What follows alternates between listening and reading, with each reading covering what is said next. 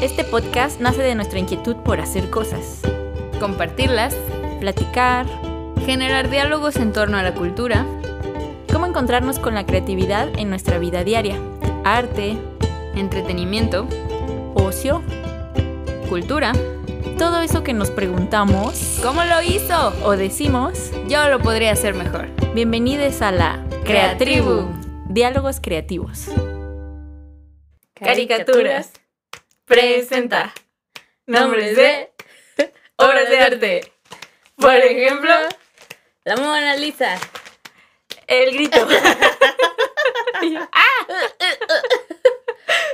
Es que cuando tengo que usarlo, esa información bajo Ya no presión, sale. ya no me sale.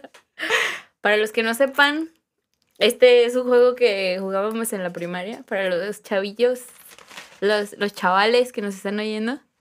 Los chavales. los chavales.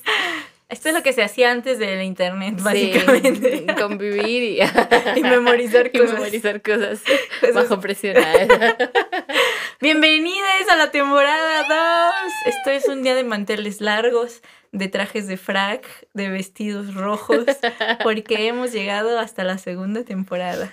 ¿Cómo estás, Mm, Angie? No pensé que esto pasaría. Ah, quiero agradecerle a mis fans, a mi mamá. a mi papá. Mi mamá me dio la vida y este podcast las ganas de vivirla. Las ganas de hablar de la vida. ¿Cómo te va, Angie? Bienvenida. Muchas gracias. Eh, pues todo bien aquí en la temporada 2. ¿Qué? Lo hemos logrado. ¿Tú cómo estás? Muy bien, yo soy Ana. Bienvenidas, gracias por llegar hasta aquí con nosotras y seguirnos apoyando. Les prometemos que esta temporada va a ser muy divertida, muy efervescente. Si se rieron con la anterior. Ay, Uy, sí. uy, no. Agárrense las mandíbulas porque ahí viene la dos. Preparen, calienten mandíbulas para reír, para reír. Claro que siempre que reímos hay que estar educándonos, Sí. aprendiendo cosas. Por eso es que les traemos el dato curioso del día, un montón de información bonita sobre las caricaturas. Y además, pues vamos a empezar con un tema muy gordito que es... Les vamos a, des- a desbloquear varios recuerdos. Y para Bueno. los que no tengan los recuerdos de esto porque no crecieron con estas caricaturas, todo, pueden googlear. todo está en YouTube. Ajá, sí. Sí. Eh, pues se me ocurre poner ahí los nombres como para que puedan ver una lista. A lo mejor los ponemos en Facebook. Pues igual también los vamos nombrando ahorita y pues ahí. Así, toman nota. Por si andan manejando. Ah, bueno, sí, sí. O andan en la bici. no sé. Ay, no.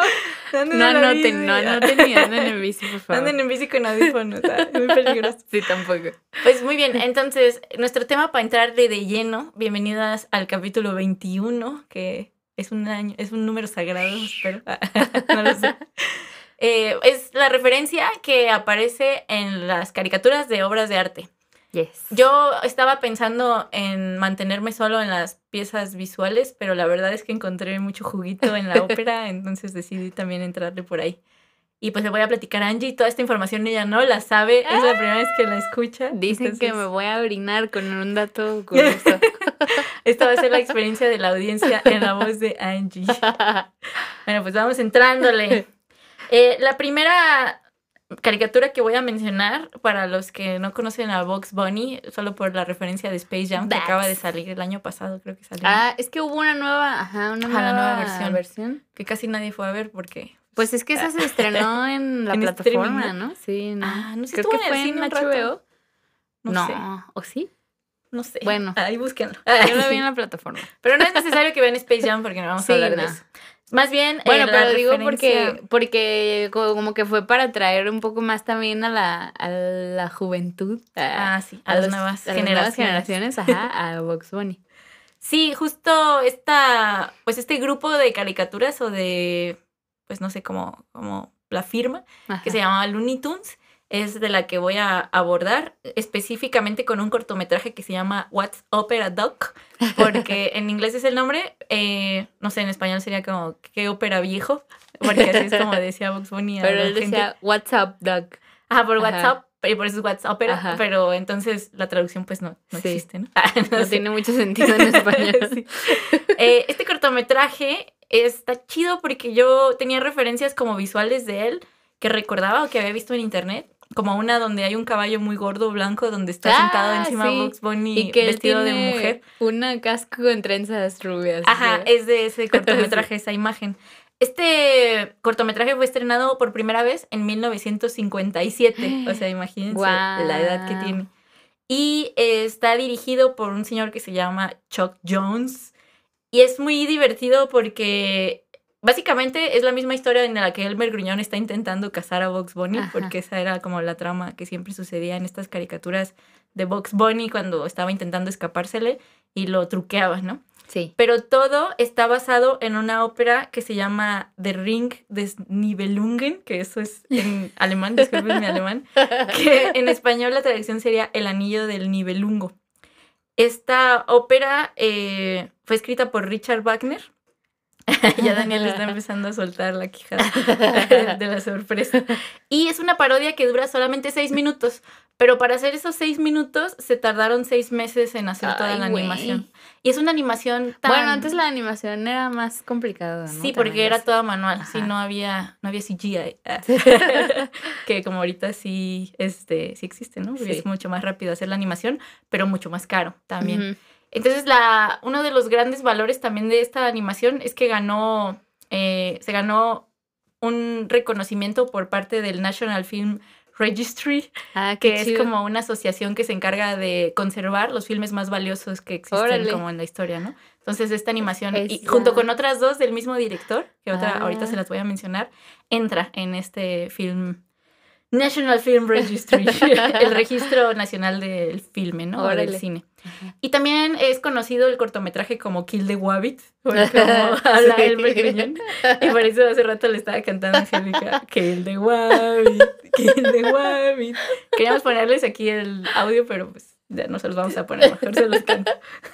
Eh, y esta canción, bueno, se llama así porque esta canción la canta Elmer Gruñón en el Ride of Valkyries, que es el viaje de las Valquirias, que es una parte de la ópera. Que, Que, forma que es así, yo creo que también está en sus inconscientes porque es como muy épica, así como el tin, tin, tin, tin, tirin, tin, tin. Sí, es muy Tin, famosa. tin, De tin. hecho, se considera, este filme fue reconocido así porque se considera como uno de los primeros cortometrajes culturalmente significativos, ¿no? Por la Ah. referencia que tiene a la ópera.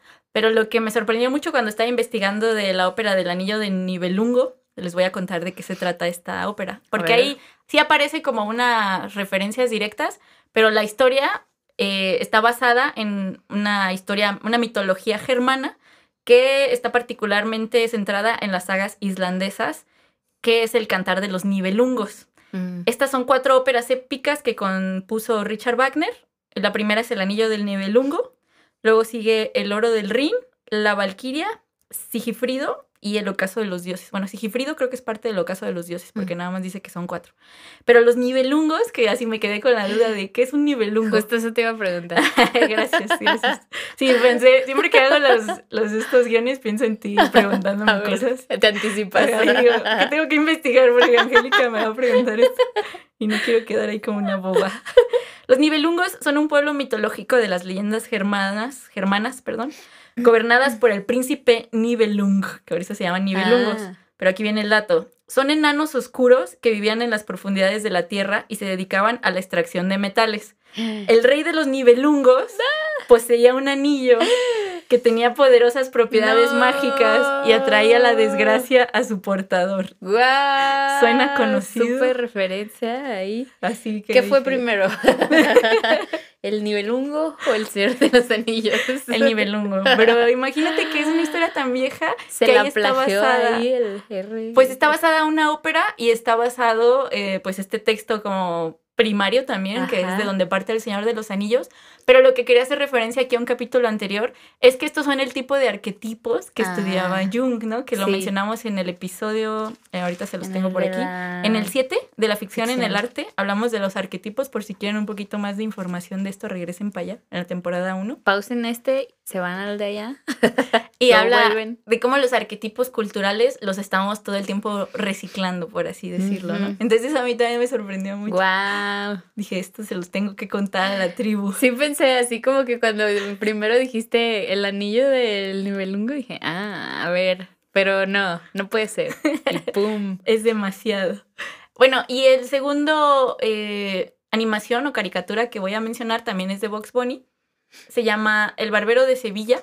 Ah, sí. Esta fue estrenada el 16 de diciembre de 1950 y esta ya es creo que apareció más en la televisión abierta porque ahí es Ujú. donde yo lo conozco, que es básicamente Box Bunny haciéndose pasar por un barbero para engañar a Elmer Gruñón este, mientras le está cortando la Ah, barba y Y rasurándole eso la es cabeza. donde sale la cancita esa de... tiri, ti, tiri, ti, tiri, Ajá, ti, ese, Pero aquí un dato curioso es que cuando está haciéndole el masaje a Elmer Gruñón Box Bunny en la Ajá. cabeza, toca, hace como una especie de mueca de que está tocando el piano. Ajá. en su cabeza, ¿no? Esa canción. Y entonces en esa secuencia aparecen cinco dedos en la mano de Box Ah, Bunny en vez de los no cuatro poni- no podía que siempre le cuatro. dibujan. Porque no podía tocar el piano con cuatro dedos. Eso es algo muy chido. Makes sense.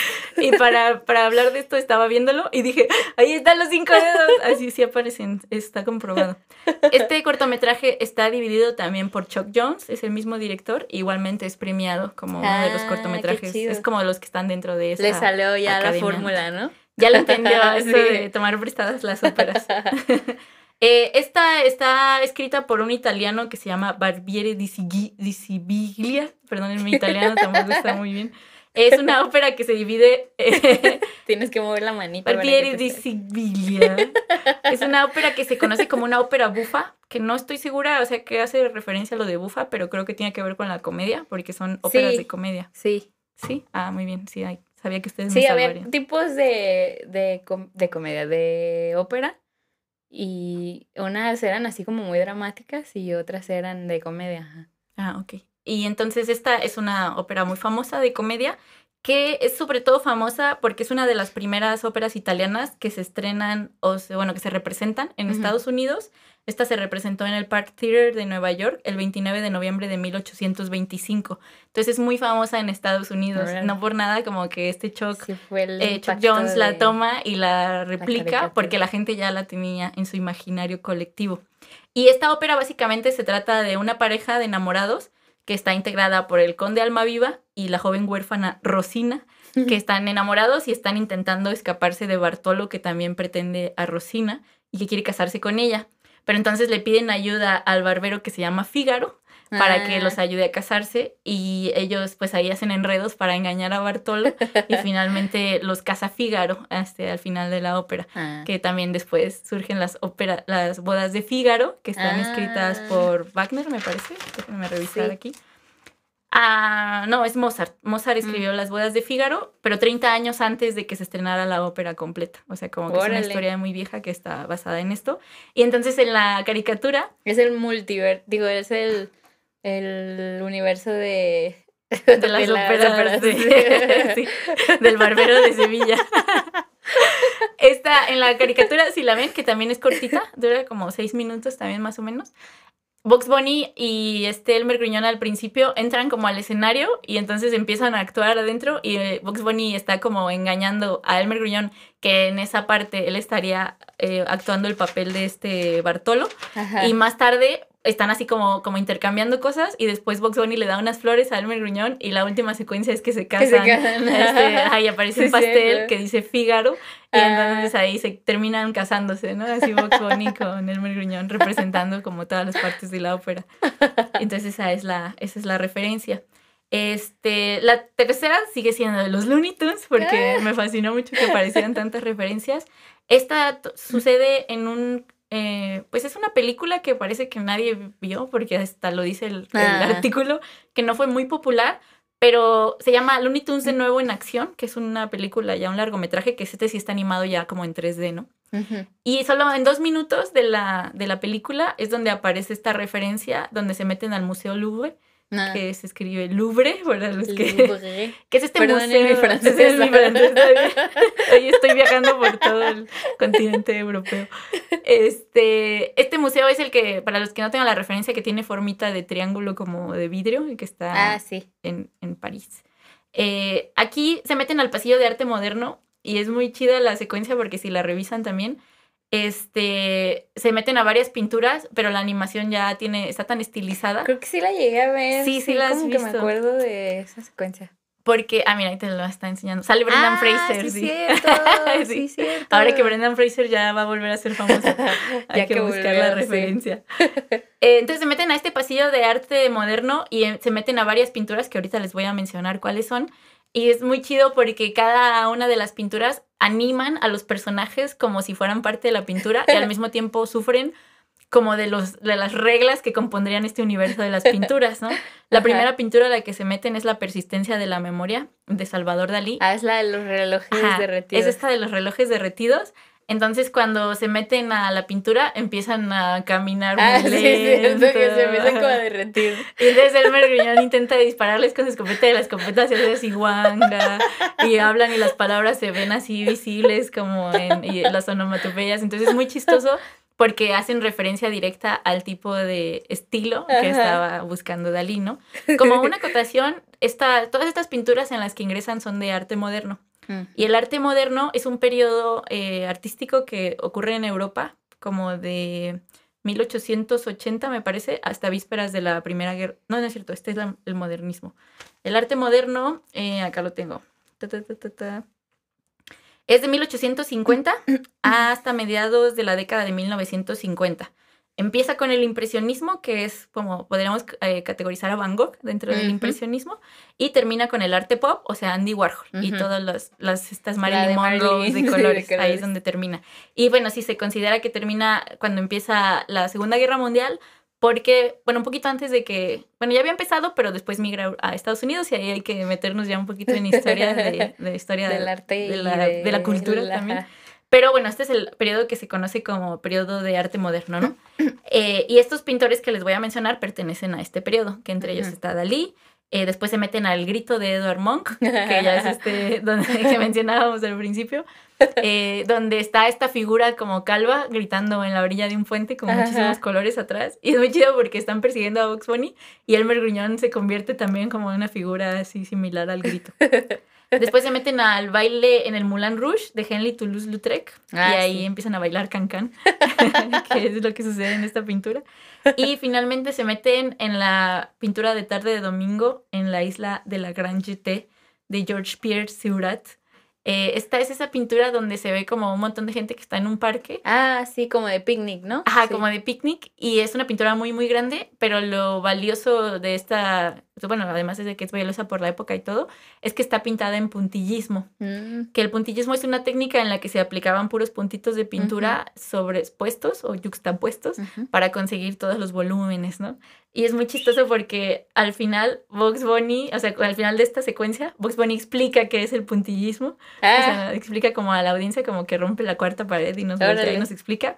Y termina con una frase diciendo, cuando vas al cine deberías aprender algo. Así que... Ah, qué chido. les estoy enseñando algo. Este, y bueno, aquí ya terminamos con los Looney Tunes. La siguiente caricatura que, que ya tres son bastantes, ¿no? Que voy a citar es Boyack Horseman que a mí ah, esta es una caricatura muy potente porque aunque parece una animación así como muy común. está medio gacha la animación, o sea, es como a mí sí me gusta. O sea, pero ese es como el estilo. O ah, sea, no, no es como un estilo que brille por su excelencia. O sea, creo mm. que no sé si era la intención o si de plano no era tanto el presupuesto, pero sí se ven así como medio tiesones, los movimientos. monos, Ah, interesante. Sí. Pues sí, no me había dado cuenta de eso. Yo lo siento así como si estuviera animada a un estilo como de caricaturas anteriores, así como manuales, ah. no tanto digitales, ¿no? Como ya estamos acostumbrados a ver caricaturas que se mueven mucho más rápido o que hablan mucho más rápido, ¿no? Eh, pero algo que a mí siempre me llamaba la atención cuando veía Boyack Horseman, y por eso quería hacer este capítulo, porque de ahí era de donde me entraba ah, como la curiosidad, era que atrás de este, de la, bueno, de lo que está sucediendo en, los escenarios, aparecen un montón de referencias a pinturas famosas, pero caracterizadas como el universo de lo que está sucediendo en Boya Horseman, ¿no? Que todos son interpretados por animales. Que de hecho, no solo del arte, sino también como de, de cosas de la farándula y cosas así, hacen muchos guiños a, artistas, bueno, artistas de la farándula, pues, no sé, creo que no, no se cuecen en el mismo Ah, o sea, sí son artistas, pero no de ese tipo de los que hacen obras de arte. Sí, bueno, sí, ahí habría que meternos al entretenimiento. Hay una discusión muy amplia, pero que no vamos a tener. Pero bueno, hacen guiños también de ellos. Sí, sí, hacen varios guiños así, hasta por los nombres, ¿no? Como los nombres de los personajes. Como Quentin Tarantulino. Este, entonces voy a hacer referencia de algunas de las obras que aparecen al fondo que encontré en un artículo que gracias a Dios la gente investiga eso y lo pone en lugares porque si no, a mi hubiera tenido que verlo todo me facilitan la vida. Y me gustó mucho porque hacen la referencia de por qué específicamente aparecen en algunas de las escenas, ¿no? El primero que encontré es unas pinturas de Kit Haring, que para los que no tengan la referencia son estas pinturas en las que parece como personajes de historieta que son completamente blancos y están como haciendo acciones como moviéndose, aventándose cosas y tienen como como unas líneas alrededor de las cabezas como de, ajá, como de ah. movimiento y están conviviendo como en diferentes escenarios, ¿no? Pero no tienen rostro estas figuras, solamente ah, están dibujadas las ah, siluetas. Eh, y Kit Haring es un artista importante precisamente para la trama de la, de la serie, porque cuando aparece en la primera temporada la referencia a su obra, es cuando Boyack descubre que su amigo Herb es homosexual. Entonces, hay tres... alerta de spoilers.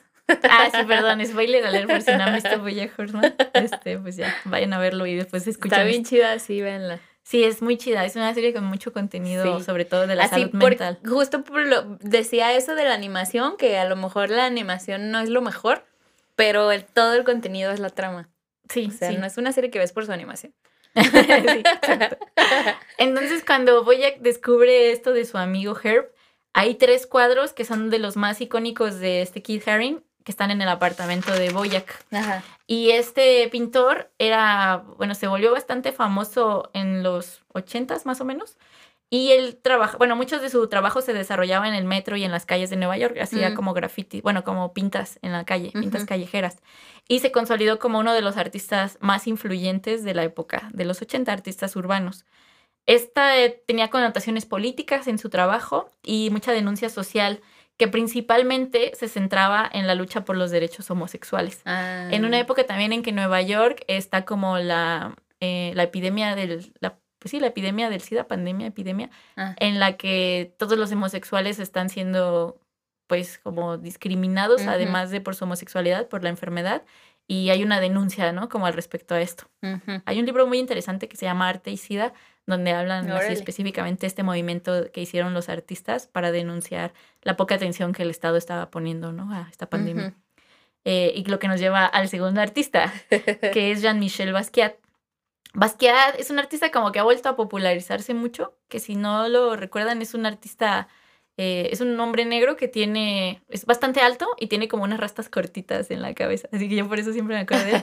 Y se hizo muy famoso porque Madonna como adquirió muchos de su obra y eran como amigos, eran ¿Ah, amigos. Ajá. Y su obra parece mucho similar como al grafite callejero y son como muchos trazos pues como que hacen referencia al arte, eh, al arte africano, ¿no? Mm. Este tiene como esto, porque su trabajo denunciaba mucho la lucha de clases, el racismo y el colonialismo de la sociedad de la época, que lo curioso cuando estaba leyendo la referencia es que decía de aquella época, pero pues todos esos conceptos políticos siguen, existiendo y son muy vigentes.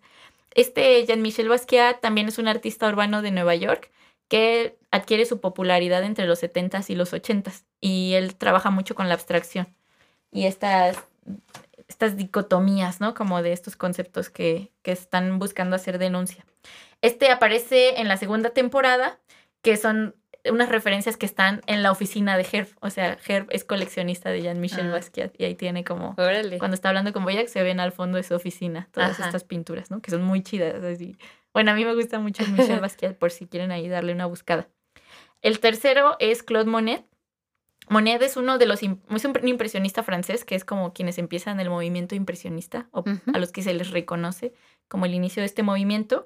Y aquí solo aparecen como en diferentes partes de toda la serie, van apareciendo sus cuadros, ¿no? Sobre todo uno que es un puente como con nenúfares, que es uno de los más famosos, que son cuadros que aparecen con muchas plantas, mm. tienen muchos colores y hacen muchas alusiones así como a, pues sí, como a los paisajes, paisajes idílicos, eh, mucha naturaleza, ¿no? Y estos aparecen durante toda la serie, como mm. que les gusta mucho.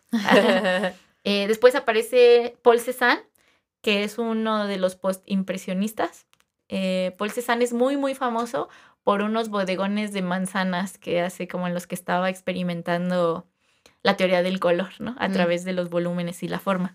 Porque algo interesante, como si no han conocido como la historia del impresionismo, es que los impresionistas se reconocen como ya en la historia del arte como los primeros vanguardistas, porque empiezan a rechazar todas las nociones clásicas del arte en las que el arte tenía que tener ciertas normas de búsqueda de perfección y belleza. Sí.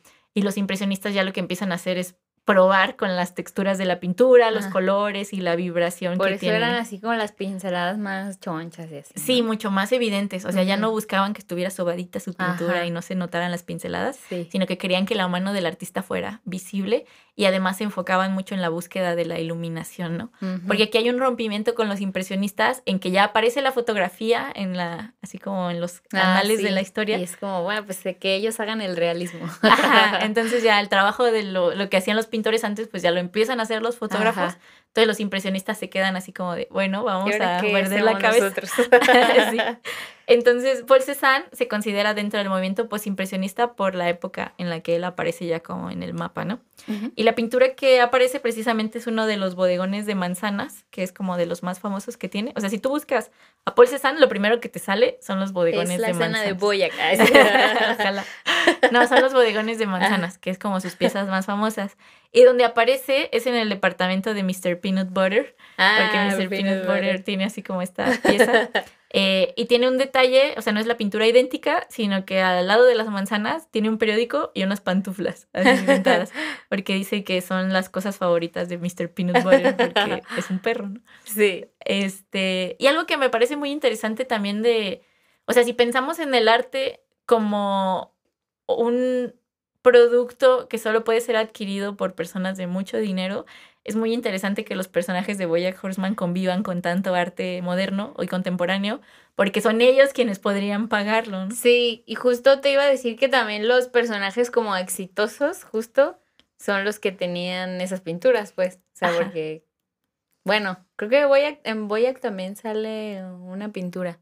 En el departamento Ajá, sí, pero igual que le fue muy bien así Ajá, porque también tuvo su, su momento, su de, momento de gloria. De hecho, en el departamento de Boyack, si se fijan así a lo largo de las temporadas, van apareciendo muchas pinturas diferentes, como que se lo van cambiando de acuerdo a la ah. época en la que está. Y ahorita voy a mencionar dos que aparecen ahí específicamente en su departamento. Me gusta algo que hacen ahí en Boyack cuando cambian de también de como de fechas, así como de décadas Así que se ve que está en los noventas y así como suena una canción típica de los noventas y así se escucha así en la radio como en vez de que sonara una rola tal cual suena así como alguien diciendo hay una canción típica de los noventas a mí me gusta que también hacen mucha alusión a la moda como van cambiando sí, también. los ochentas los noventas y después cuando ya así como todos se van vistiendo diferente y se peinan diferente. Ah sí también. Es así como son cambios así como muy evidentes Sí, hay una referencia de como, ¿cómo se dice? Como una cronicidad, una cronología a través de lo que estamos viendo en las escenas, ¿no? Sí, sí. Y nos recuerda pues a toda la, como toda la, lo que hemos visto referenciado en la televisión. Sí. Eh, la número 5 es de Sandro Botticelli, que es El nacimiento de Venus, que es esta pintura muy, muy famosa, donde está la Venus como parada en una concha ah, y hay dos como especie de ángeles, intentando cubrirla. Es el dios de, creo, del aire, que aparece. y otros son como una especie de querubines intentando cubrirla con unas telas. Y la referencia que le hacen aquí como la, este, pues sí, es una referencia. Está en uno de los restaurantes de Hollywood. Ah, sí, porque le quitaron la de. aparece la misma como, como pintura, pero en vez de una Venus es un elefante el que está ah, como siendo cubierto. Eh, las número 6 es de Gustav Klimt, en la casa de Alexi Brosefino. Tiene la obra del beso, eh, que es esta pintura que es como muy ah, amarilla con dorado, donde está un hombre como tomando el rostro de una mujer. Klimt es. Ajá, de Gustav Klimt. Y, pero está representada con serpientes, así en vez de con personas. Y aquí hace una alusión a cuando Dayan está intentando reconciliarse con su marido que tiene ah, crisis, ¿no? Entonces ahí aparece de fondo, como haciendo referencia al amor, ¿no? Eh, esta pintura mucha gente no lo sabe, pero se dice que está basada en el mito de... Ay, se me fue el nombre. De este... Ay, bueno, ahorita me acuerdo y se los cuento porque se me fue el nombre. Es un dios que está persiguiendo a una ninfa, pero se me fue el nombre del dios. Y la ninfa le pide a los dioses que lo, la ayuden para que no la atrape y entonces la convierten en planta al momento en que él la está besando. Entonces ella ah. se está convirtiendo en planta de los pies. Así por eso se ve así como... Se ve llena de plantas y flores, porque cuando justo la atrapa, ella se empieza a convertir en planta, ¿no? Se convierte en un árbol y así se salva. Es como esa escena también de Hércules donde este ¿Cómo se llama el, entrenador? Ah, el Phil. que quiere agarrar una ninfa y también se convierte en árbol. Ajá, es esa referencia directa así de ese ah, mito. Pero ahorita a ver si me acuerdo. El 7 es de Franz Marc. Franz Marc fue un pintor judío que pintaba muchas referencias, casi todos sus cuadros, muchos de sus cuadros se los dedicaba a su esposa porque él estaba profundamente enamorado de su esposa, ¿no? Y había muchas referencias que hacía al arte judío y por esto también los nazis lo expulsaron y mucha de su obra fue desaparecida en la Segunda Guerra Mundial. Pero la obra que fue rescatada y mandada, bueno, como salvada, es una obra de un contenido como muy romántico, ¿no? Hay mucha, no sé, hay como mucha, mucho romance en ella. Y en esta pintura en específico que aparece es este... Ay, ya se me perdió, acá anda Ay, no es cierto, me, me adelanté. Franz Marc es. El que estoy diciendo es Marc Chagall, entonces voy a ah, cambiar el nombre. Marc Chagall es este pintor judío, este, el que lo leí al revés. Aparece una pintura que se llama El cumpleaños, que fue pintada en 1915. Y es una pintura donde está una mujer como ladeando su cabeza y un hombre flota así como en una curva sobre su cabeza y le está dando un beso en la mejilla. Ah, con unas flores. ¿No es una escultura? No, es una pintura. Ah, ¿una pintura? sí. Ah, ok. La escultura que tú dices son los que están dando como un besito de frente. Pero esta es una pintura, estamos viendo la de frente y está ella como ladeando la cabeza y el hombre pasa ah, por encima, así dándole un beso. Eh, y esta pintura la tiene Sara Lynn en su casa. Y ah. según, creo que la referencia, no recuerdo si es esta específicamente, supone que está hecha de LCD, la pintura. y ella dice, porque aparte la pintura es muy alucinada, o sea, como en su, en su referencia figurativa. Y ella dice que, que, si se comieran esa pintura, pues tendrían un viaje más cabrón que el que aparece ahí en la, que lo que se ve en la pintura. Ahora sí, Franz Marc, que me, me, lo leí al revés, es el fundador del Der Blue Reiter, que también es alemán. El Der Blue Reiter es un movimiento que aparece en los expresionistas alemanes, donde pertenecían Kandinsky y Paul Klee. Y esta obra hacía mucha referencia a caballos multicolores, o sea, él pintaba caballos de colores. Y la que aparece es un caballo azul que está en el departamento de Boya Horseman. Pero aquí lo chido es que aquí no tuvieron que intercambiar la referencia porque ya, por sí, la pintura es un caballo. este, la siguiente es de Diego Rivera. Esta aparece en otro restaurante de Hollywood, eh, que está como en el lobby, bueno, así como junto al bar, esta se ve arriba. No encontré el nombre de esta pintura, pero es este una de un campesino que se ve como inclinado con su sombrero de palma enorme, cargando como un montón de flores en la espalda, de flores rosas. Y ah, el autor de este artículo hace referencia de que Diego Rivera representaba la vida agricultura de los obreros indígenas. Mm. Y lo interesante es que esta pintura está en un restaurante así como súper elegante, ¿no? De Hollywood. como lo que hace ahí se me hace muy chistoso. Pues es que así es el arte, ¿no? Así son los coleccionistas de arte también. Sí, así es. El, arte es un bien al final, ¿no? Un bien para las personas que pueden pagarlo. Sí, para los burgueses. Eh, aparece también Andy Warhol varias referencias durante la serie. La que encontré como más clara es una de unas hebillas que están en el cuarto de Boya Horseman que tienen como atrás de su cabecera. Y son hebillas que son de diferentes colores. Una es como rosa, otra es azul, otra es verde. Y estas hebillas hacen referencia así directa a la obra de Andy Warhol, que hacía como este juego con los, de los colores. Sí. Ajá. Eh, y Andy Warhol, pues es uno de los artistas más importantes, o el artista más importante del arte pop, ¿no? Porque es quien como desarrolla toda esta teoría. Ajá, él es tal cual, ¿no? Es el, el arte pop. Deberíamos hacer un capítulo de puro Andy Warhol, porque sí, de arte está bien chido. Así yo estoy muy enamorada de su trabajo y de su persona. Entonces luego les armamos uno. Hay que anotarlo. Ah. Eh, y por último, la pintura que creo que es la que yo más reconocí como durante toda la serie que es una pintura de David Hockney, que también es un artista del movimiento pop, que es una pintura donde hay como un hombre parado mirando hacia una alberca. Ah, sí. Y en la alberca está un hombre nadando también. Y lo interesante de esta pieza es que está intercambiado el hombre que está de pie mirando hacia la alberca por un caballo que es Boya y la pintura se llama Retrato de un artista. Ah. Entonces pareciera que es como una especie de autorretrato de David Hockney o de alguien similar que conocía, Pero entonces Boyac lo intercambia, bueno, los creadores lo intercambian por, Boyac porque él es un el artista, ¿no? Ajá. Sí, entonces me gusta mucho esa referencia, me pareció muy divertida. No manches, hay muchísimas más que yo ni idea tenía de que eran obras. Es que son muchísimas. podríamos hacer una, un podcast completo de, todas, las obras y referencias. Sí, porque en cada capítulo hay diferentes y durante todas las temporadas las van cambiando, cambiando, cambiando. Y hay, pues creo que algunas sí tienen referencia directa, porque vi que aparecía también esta pintura que es la pintura de Ofelia como ahogada, que no recuerdo quién es el autor que es una mujer que está en un lago como cubierta de ah, flores. Ahí también le hacen referencia. También hay una de, de, unos que se están agarrando de la mano, ¿no? Y que, ah, sí, de Henry Matisse. Ajá, de Henry Matisse, que son unas mujeres danzando como alrededor. Y, también lo intercambiaron por otro animal, creo. Ajá, sí, eso también aparece, sí, cierto. No, y hay muchísimas. Ahí, pues, vean la serie, es muy sí, buena. Y Ahí pueden ir apuntando Shot cada vez que ah, cada vez que se ve una referencia en pedos al segundo capítulo. y bueno, no podíamos dejar de fuera a los Simpsons, que ah, siempre son como los eh, los, ¿cómo se dice? Los adivinos de los fenómenos culturales y los mecenas de, bueno, no mecenas, más bien quienes nos han llevado todas estas referencias a nuestra conciencia colectiva. Fueron los que nos criaron a los niños de los 90. Eh, había muchísimas referencias que yo quería nombrar, pero no encontré exactamente como el capítulo en el que venían, igual las voy a mencionar como menciones honoríficas y ya ahí vamos detectando de dónde aparecen. Pero las que sí tengo específicamente su origen es el capítulo que este es, va directamente al arte, arte pop sobre todo. En la temporada 4 se llama Mom and Pop Art y March y Homero van al museo, ¿no? Es lo que sucede en la trama.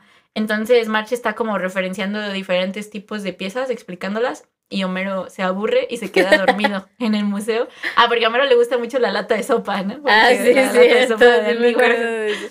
Eh, porque es esta pintura que es literalmente una lata de sopa Campbell's, porque a Andy Warhol le parecía muy bonita y eso él comía mucho, ¿no? Sopa Campbell's cuando era niño. Entonces él decide hacer una pieza y se vuelve muy famosa y Homero la ve y le hace la referencia a la comida y es la pieza que le gusta.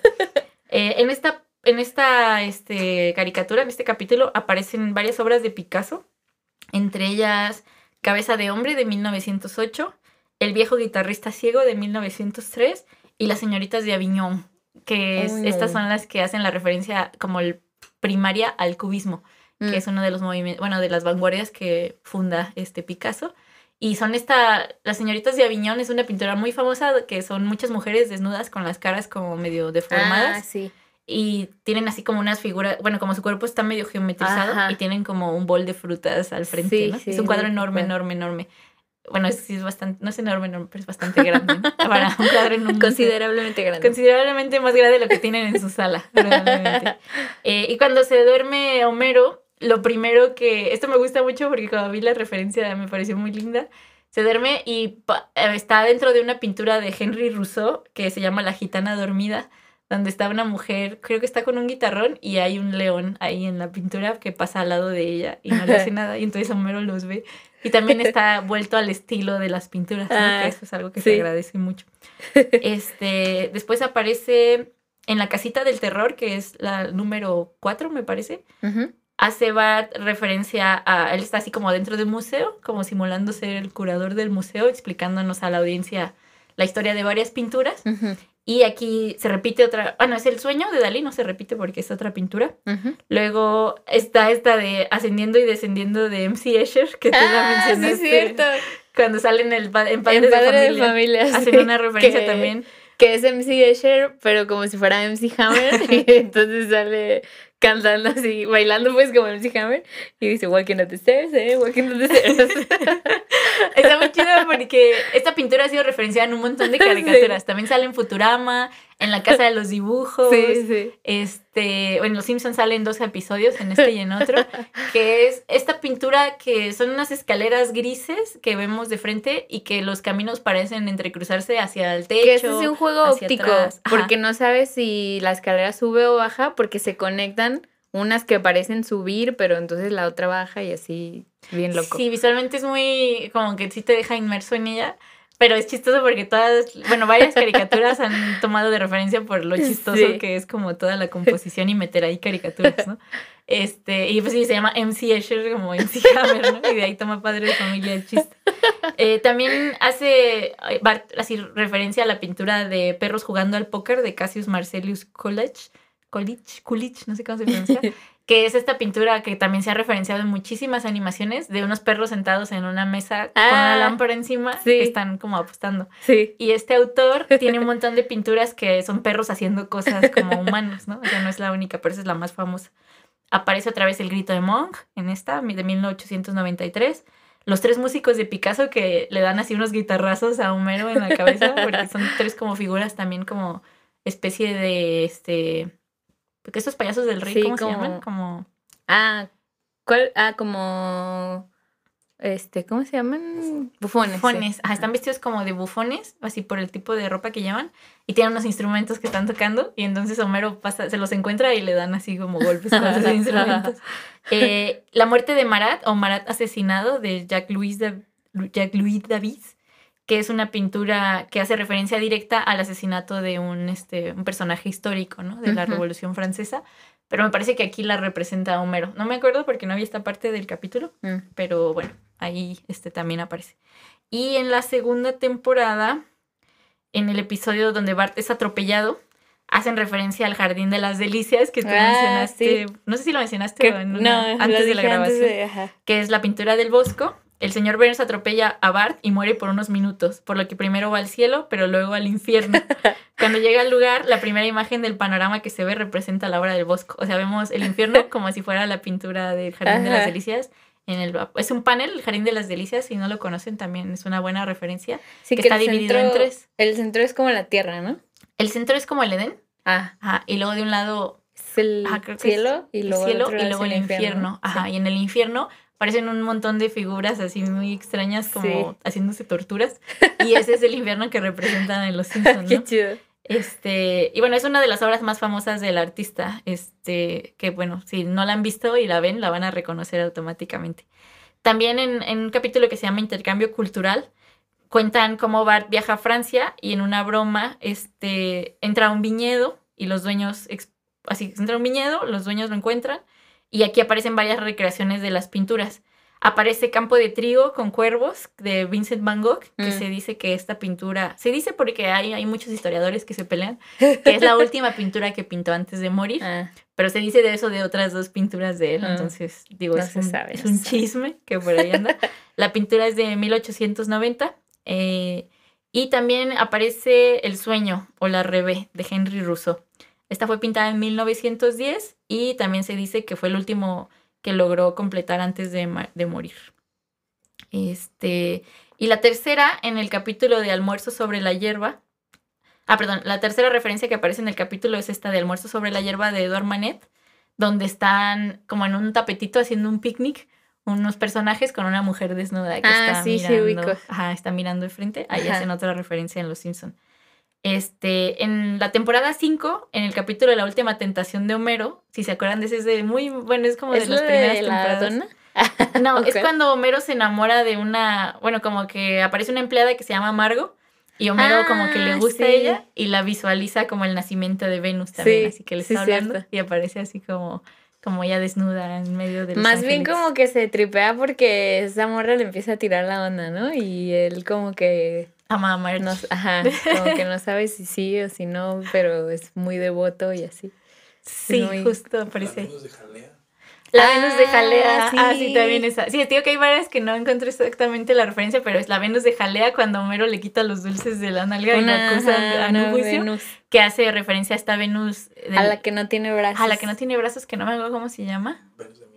¿Sí es la Venus de Milo? Es que estoy pensando si es esa o Creo se llama sí, sí es esa. Sí, que es esta estatua muy famosa que no tiene brazos. Que también sale en la, en la película de Hércules, que se supone que él le tumba los brazos con una piedrita que avienta. Y también hay una referencia a arte contemporáneo cuando Barney, así ah, la Venus de Milo, sí. Ah, sí. Cuando Barney se hace cineasta, ah, no es cierto, están en los borbotones, en el capítulo de los borbotones, Barney se enamora de una mujer que es una referencia directa a Yoko Y es que los borbotones eran como los, virus, porque hasta tocan en un techo y así. Y la referencia, por si no la conocen, es que Yoko, que ya la mencionamos en el capítulo de las mujeres en el arte, pero Yoko no es una artista de arte contemporáneo que todavía está vigente y que muchas de sus piezas son pues piezas que no son tan fáciles de leer. Entonces, el chiste es que ella va a un este bar con Moe y le pide un sombrero de hombre con una ciruela flotando en perfume. Y entonces Moe se la prepara, ¿no? Que es lo más chido. Pero dicen que a Yoko no le gustó tanto el chiste que la obra la hizo. o sea, que ah, creó la obra y la obra se exhibía en una galería. Así, un sombrero de hombre con una ciruela flotando en perfume. Así. Qué chido. Sí, eso existe. Y la otra es este cortometraje que hace Barney en el capítulo donde compiten como por la bola de la ingle este, que tampoco, ahorita no tengo el nombre del capítulo, que van, hacen una competencia de cine, de cortometrajes en Springfield, porque pues dicen que no hay cultura en Springfield, entonces March y todo como el, el grupo de, de las chismosas de la iglesia arman este festival y Barney hace un cortometraje que es una referencia directa también al cine. Ah, es esa que dice, no se preocupe por mí, yo ya, estoy, muerto. ah, sí, cierto. Al cine de, este, pues es el cine de la época de los franceses, pero no recuerdo específicamente a qué director hace referencia, pero es una referencia directa a la historia del cine. Y también todo lo que hace Burns, digo, esto ya es una referencia de cine, pero hace una película con Steven Spielberg y referencia a un montón de películas famosas entre las que están Ben Hur, eh, E.T. Este, también hay una escena donde se ve este Burns así como la Venus, Como la Venus de Milo. ah, cuando Smithers se lo imagina. Sí, sí, sí. Es cierto, no me acordaba de eso. Sí, los Simpsons están repletos de referencias. Ah, y en este capítulo, el primero que les mencionaba cuando March lo lleva al cine, digo, al museo, se me olvidó decirles que ahí aparece Andy Warhol, se le aparece en el ah, sueño a Homero y también se lo agarra a golpes. Así que no, recuerdo por qué, pero todo el mundo del vaso está ahí.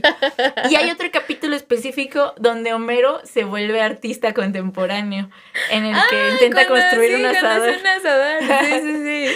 Pero intenta construir un asador y en un ataque de ira lo desbarata y le mete así el cemento por todas partes y hace un desmadre. Y cuando lo va a tirar a la basura se le cae así de, del auto y una corredora de arte lo ve y entonces lo vuelve así un artista súper famoso.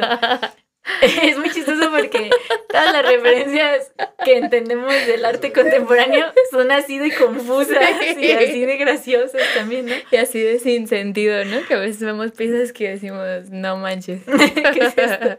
Pero porque pues así luce el arte contemporáneo. Y esto es algo que platicaba justo con mis alumnos de foto, porque parece que el arte contemporáneo tiene unos lenguajes tan codificados que solo están dirigidos a una audiencia específica que pues lo ha estudiado por muchos años o que pertenece al circuito de arte y todos los que no pertenecen o no dominan ese lenguaje pues para ellos es un montón de basura apilada o este tipo de asimilaciones como de es eh, como eso de la música para músicos o el artista para artistas, ¿no? O sea que sí necesitas como un cierto conocimiento previo para poder entenderlo o disfrutarlo. Sí, un dominio, es como hablar otro idioma, pues, o sea, tienes que tener un dominio del lenguaje específico, pero es muy graciosa las referencias que hacen desde el exterior, porque podemos apreciar lo extraño que es el arte visto desde la perspectiva como externa, ¿no? Y como los artistas sí son figuras muy exóticas, ¿no? Hacia la vista de, del resto de los mortales.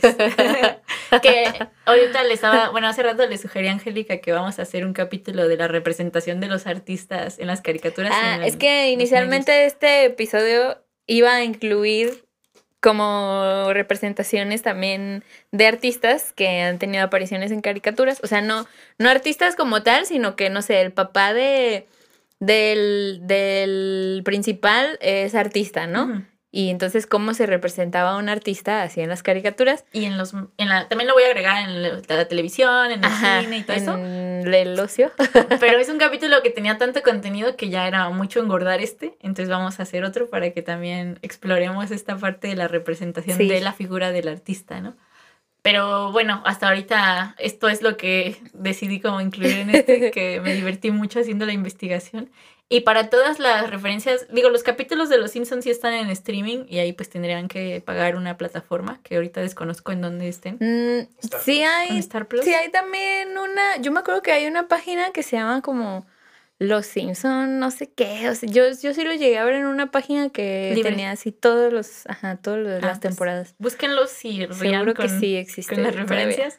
Las caricaturas que mencioné al principio de los Looney Tunes, esas sí están libres en YouTube. Incluso este, pueden poner el nombre Kill the Wabbit y ahí les aparece directo. O también el de ah, las... incluso el puro fragmentito, ¿no? Debe aparecer. Sí, aparece bien rápido. Es bien fácil encontrarla. Y la otra, la del anillo del nivelungo, también está ah. libre y la pueden consultar.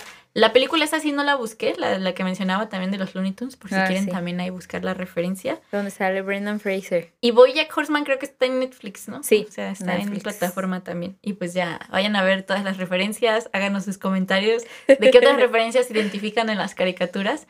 Ya tenemos el Facebook activo para estar ahí platicando de los capítulos y que nos ahí manden comentarios, nos digan qué les parece, qué opinan, qué recomendaciones nos dan y para abrir un foro ahí de discusión a través de esa plataforma.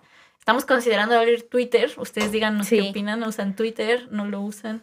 ¿Qué quieren Hay que hacer, a lo mejor también sería chido hacer un grupo de Facebook, ¿no? Para que la gente también se metiera y, y comentaran ah, y hacer más grande esta creatribu. Les decimos en otros capítulos cómo se va a llamar para que lo busquen. Y pues nada, esto ha sido todo. Bienvenidos y bienvenidas y bienvenides a esta nueva temporada. Hemos empezado muy bien. Hemos empezado con muchas risas, mucha diversión. Por ahí, como que se me vino ahorita un flashback de los padrinos mágicos que también aparecía una referencia a las caricaturas, pero. Hay un.